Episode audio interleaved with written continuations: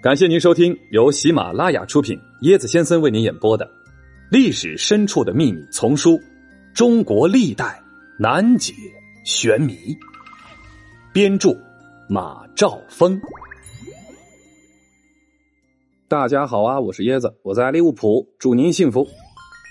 在椰子的成长过程中啊，是一个典型的武侠迷。那个时候呢，我爸经常说我被这些香港电影啊荼毒。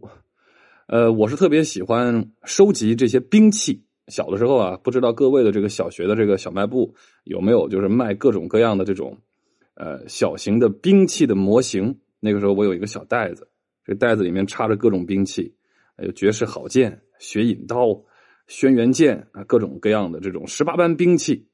然后呢，我就会叫来一大帮的小伙伴来家里啊，每个人分配一把兵器来这个角色扮演 RPG 游戏。所以呢，今天咱们的主角也是中国民间口口相传的绝世名剑。第十五节：龙渊太阿双剑迷踪。在民间，古代十大名剑包括圣爷、纯君、战卢、巨阙、鱼肠、太阿、龙渊、工部、干将、莫邪。呃，他们的来历啊。大多来源于上古传说，或者是呃见于这个古籍中，有些呢是真实存在的，而有些呢仅仅是人们假想或者是文学渲染的产物。呃，其中有据可考的龙渊太阿最为神秘。《越绝书外传记宝剑》哎，这本书就记载了，楚王派使者风胡子呃前往吴国。耗费巨资聘请当时的铸剑大师欧冶子和干将，呃，打造了龙渊、太阿和工部这三把名剑。这三把名剑寒气逼人，哎，那个美呀！啊，这个剑身上闪烁着流水般的波纹。楚王凭借名剑一时所向披靡，宝剑威力不可阻挡。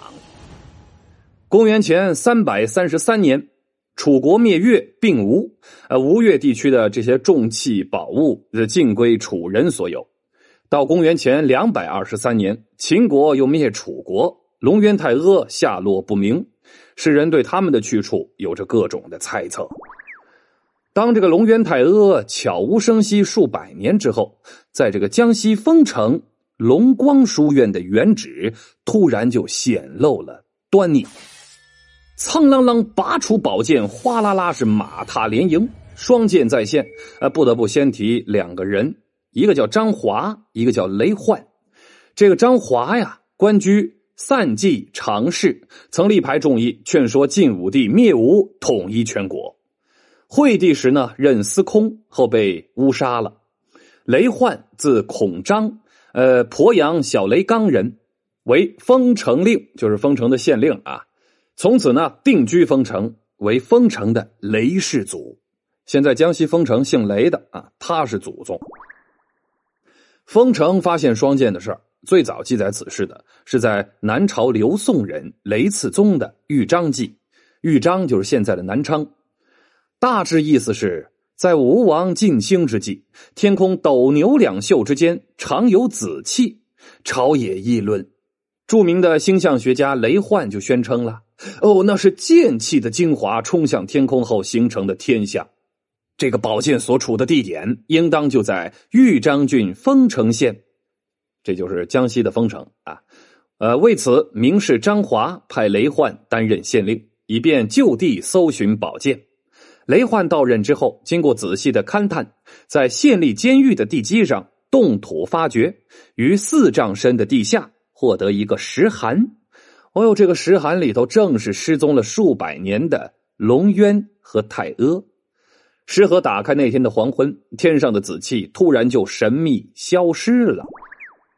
到现在，这雷幻绝剑的地方，那就是现在的丰城市赫赫有名的剑池。绝世双剑的再次现身，引发了更多的疑问。据载，在丰城所发现的这两把剑，还有另一个响当当的名字。干将莫邪，这究竟是怎么回事呢？怎么狸猫换太子？这个这个这个这个，根据《豫章记》的记载，雷焕所发掘时的这个龙渊太阿两剑，到唐代已经悄然变成了干将莫邪。这两组剑的身份孰是孰非，后人是一直争执不下。不仅如此，呃，当初收藏双剑的剑匣也成为人们争议的焦点了。丰城双剑出土之后，这个剑匣一直被弃置在剑池旁的这个草莽中。这是怎么想的呢？啊，明代嘉靖二十六年至三十一年，大概在这个一五五零年上下，在丰城担任知县的浙江平湖人韩弼。对这个剑匣就很感兴趣，便把他找到了，抬到了县城的儒学学宫中。又过了二百来年，到了清代嘉庆十一年，丰城知县朱如金在一帮文人雅士的倡议下，把这个剑匣转移到了尊经阁，并专门建了一座亭子来保护它。此后呢，曾经重修过好多次了。在丰城，剑匣亭一直保存到文革时期啊，之后被毁，剑匣失踪了。实际上呢，干将莫邪的名头与龙渊太阿相比，并不遑多让。干将莫邪是在春秋晚期吴国成名的宝剑，而传说当年吴王派干将和莫邪夫妻在莫干山上铸造宝剑，采集最精良的矿材，以三百童女来祭奠炉神。不要问我为什么是童女，我也不知道。呃，但是这个金属溶液仍然不能够顺畅流下。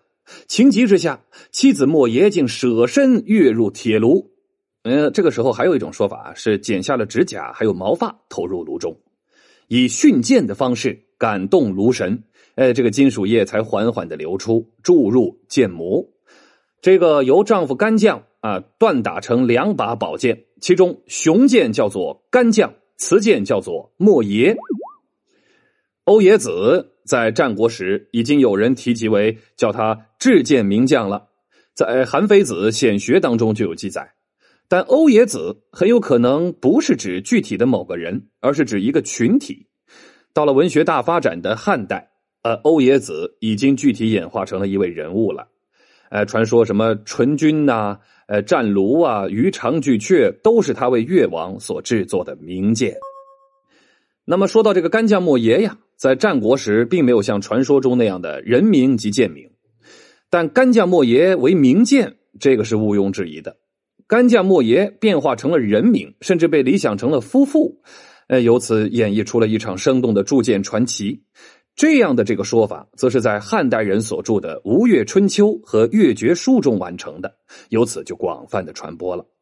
不仅如此，在汉代。干将莫邪与欧冶子，他们这三个人的关系还被人们恰如其分的安排成了夫妻师徒啊，还有这个呃，莫邪还被写成了这个欧冶子的女儿。